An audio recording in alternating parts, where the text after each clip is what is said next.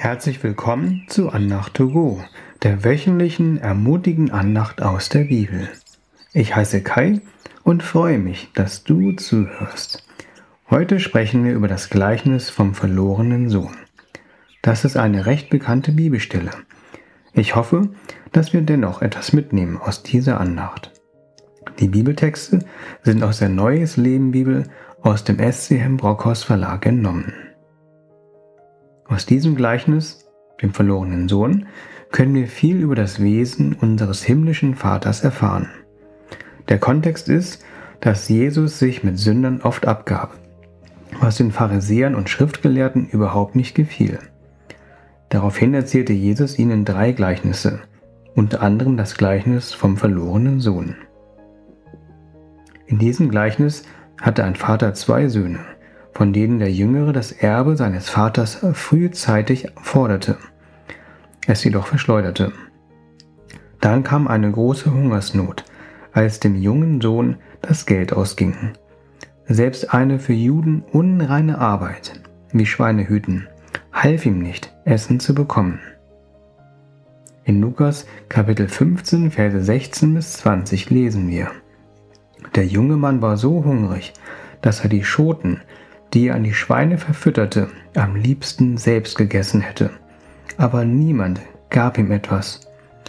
Schließlich überlegte er und sagte sich, Daheim haben die Tagelöhner mehr als genug zu essen, und ich sterbe hier vor Hunger. Ich will zu meinem Vater nach Hause gehen und sagen, Vater, ich habe gesündigt gegen den Himmel und gegen dich, und ich bin es nicht mehr wert, dein Sohn zu heißen. Bitte stell mich als einen deiner Tagelöhne ein. So kehrte er zu seinem Vater nach Hause zurück. Er war noch nicht weit entfernt, als sein Vater ihn kommen sah.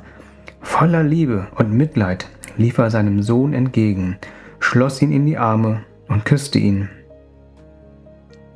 Zuerst sprechen wir über den gewaltigen Unterschied, der sich ergibt, ob du und ich mit oder ohne dem himmlischen Vater leben.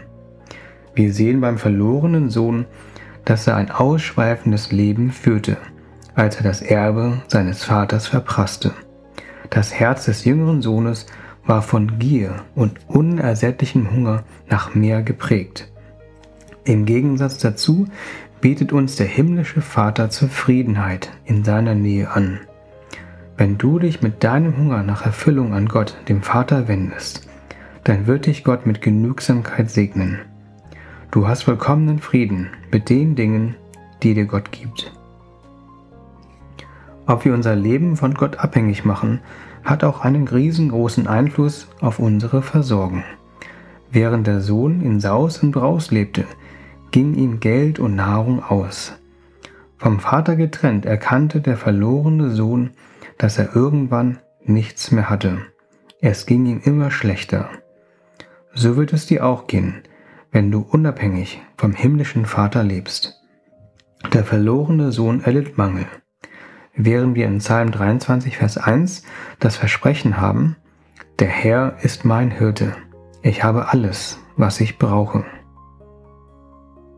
Neben Erfüllung und Versorgung bietet uns Gott auch Erbarmen an.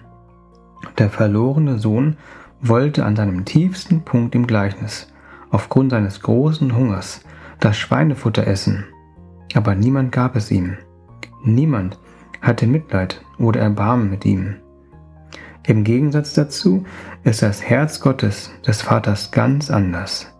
In Vers 20b lesen wir die Reaktion des Vaters, sobald er seinen Sohn sah. Voller Liebe und Mitleid lief er seinem Sohn entgegen, schloss ihn die Arme und küsste ihn. Gott ist voller Liebe und Mitleid. In Psalm 118, Vers 1 steht, Dank dem Herrn, denn er ist gut und seine Gnade bleibt ewig bestehen. Der Sohn hätte auch später kommen können und der Vater hätte nicht irgendwann gedacht, jetzt reicht es mir, ich habe lange genug auf meinen Sohn gewartet. Nein, seine Gnade hat kein Ende. Gott bietet uns Erfüllung, Versorgung und Erbarmen und noch viel, viel mehr an. Wie ist es möglich, dass wir zurück zum himmlischen Vater kommen dürfen? Jesus hat den Weg für uns freigemacht. Jesus wurde zum verlorenen Sohn für uns. Er verließ seinen Vater und seine Herrlichkeit. Stelle dir ein Leben ohne Krankheit, Tod und Sünde vor.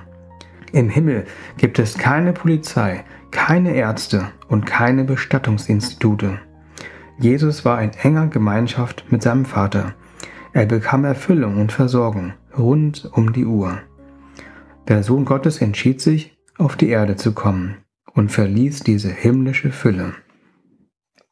Es gibt viele Parallelen zwischen dem verlorenen Sohn und Jesus. Eine davon ist die folgende. Der ältere Sohn ist wütend, dass die Rückkehr seines jüngeren Bruders mit einer großen Party gefeiert wurde. Da sagte der Vater zum zornigen Sohn, Dein Bruder war tot, und wir haben allen Grund, fröhlich zu feiern, denn dein Bruder war tot, jetzt lebt er wieder. Das steht in Lukas 15, Vers 32a in der Hoffnung für alle. Das trifft auch auf Jesus zu. In Offenbarung 2, Vers 8b, ebenfalls in der Hoffnung für alle, steht über Jesus. Er ist der, der tot war und nun wieder lebt. Wir finden im Gleichnis vom verlorenen Sohn nicht nur Segnungen, die uns Gott geben möchte, sondern auch den Sohn Gottes selbst. In einer unscheinbaren Formulierung finden wir auch das wieder, was Jesus für uns getan hat. Wenn der Vater seinen Besitz unter seinen Söhnen aufteilt, dann kann das Wort Besitz auch mit Leben übersetzt werden. Es ist alles, was er zum Leben braucht. Gott zerbrach sein Leben, damit der verlorene Sohn leben kann. Als der Sohn seine Entschuldigungsrede anfangen wollte und im Prinzip sagte, dass er nicht mehr wert sei, sein Sohn zu sein, antwortete der Vater durch seine Taten wie folgt. Doch, weil mein Sohn, Jesus Christus, für dich zum verlorenen Sohn wurde, deswegen bist du immer noch mein Sohn und meine Tochter. Ich bete kurz. Jesus, zeige uns, dass du uns mit Erfüllung, Versorgung und mit Erbarmen segnen möchtest. Zeige uns, ob wir das verlorene oder das zornige Kind sind. Ändere du unser Herz, dass wir zu dir zurückkommen und mehr wie du werden, voller Liebe und Mitleid gegenüber anderen Menschen, die fern von dir sind. Amen. Danke, dass du zugehört hast. Ich wünsche dir eine Woche, in der du erlebst, dass Jesus nicht mehr tot ist, sondern dass er lebt, auch heute noch. Ich wünsche dir eine Woche, in der du erfährst, in deinem persönlichen Leben, dass der himmlische Vater dich mit Erfüllung, Versorgung und Erbarmen überschütten möchte. Bis zum nächsten Mal. Auf Wiederhören. Dein Kai.